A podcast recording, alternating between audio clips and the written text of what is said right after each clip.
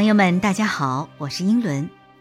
最近呢，有一则考古新闻震惊了世界。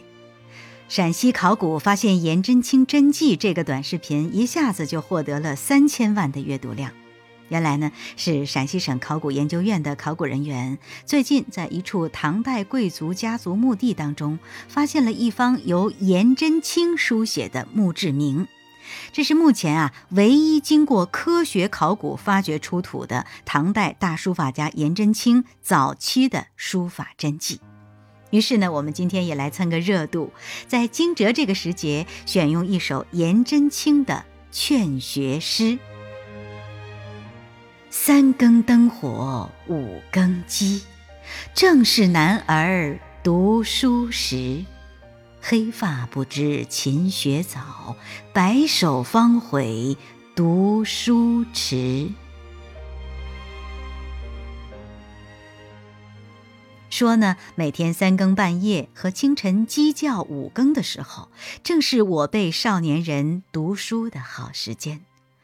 如果年少的时候我们偷懒不积攒本领，岁数渐长，到了白发苍苍的时候，才知道悔恨自己，说当年为什么没有好好学习。但是为时已晚了。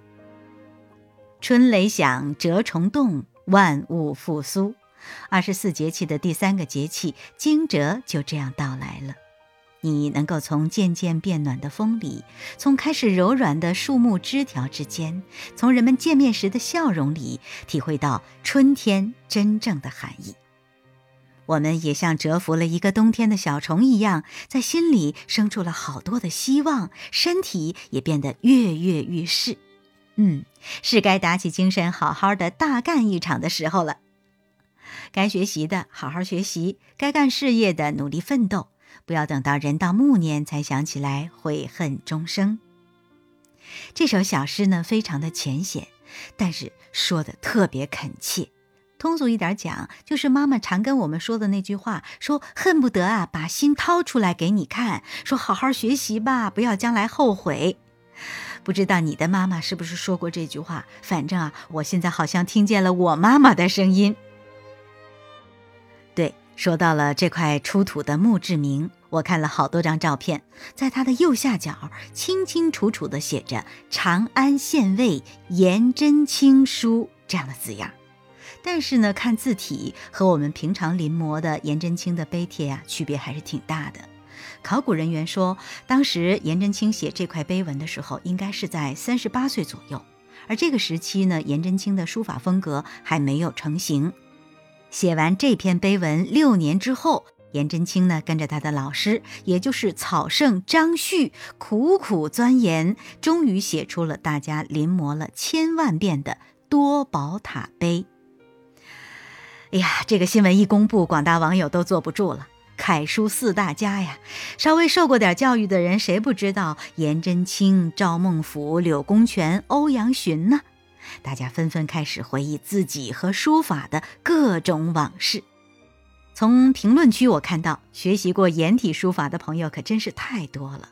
好多朋友啊，都在很小的时候就临摹过多宝塔碑帖。老师们总是说做人要志存高远，有的同学就说了：“什么叫志存高远呢？是说人要有野心吗？”我给你说说颜真卿的事儿。说呢，他从很年轻的时候就潜心研究书法艺术，把家里面有一面黄土墙给扫平了，就在上面练习书法。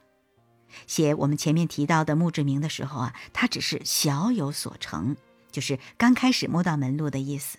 后来呢，他拜了唐代著名的大书法家草圣张旭继续学习。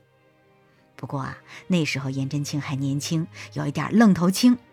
他呢，见天跟他老师磨叽，说：“老师啊，你看我什么时候才能跟古人写的一样好啊？我有点着急呀。”他指的这个古人呢，应该就是王羲之、王献之父子。估计他那位狂野的老师也会眼神复杂的看他一眼，之后默默离去吧。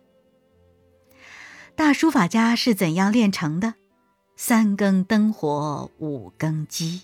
恐怕也就是在我们每天酣睡甜梦之中，人家日积月累起来的吧。颜真卿的书法最成熟至画境的时间呢，是在他五十五岁以后，那真是到达了书法技艺的巅峰，开创了以自己名字命名的书体——颜体。我又要引用苏东坡说的话了，他说啊：“诗至于杜子美，文至于韩退之。”画至于吴道子，书至于颜鲁公，而古今之变，天下之能事尽矣。就是说，杜甫啊、韩愈呀、吴道子、颜真卿，他们几个把诗词、文章、绘画、书法这几项艺术都做到顶儿了，天下没有人再能超越他们了。哎，我的心好累呀！亲爱的朋友们，你发出过这种悲鸣吗？唉，苏东坡嘛，就是这样一个豪放不羁的人。好吧，我承认最后这句是我加上的，不过据推演来看，不算为过。好，今天呢和大家说了大书法家的勤奋与抱负，惊蛰节气，大家伙儿呢也精神精神，振作一下，大家加油吧！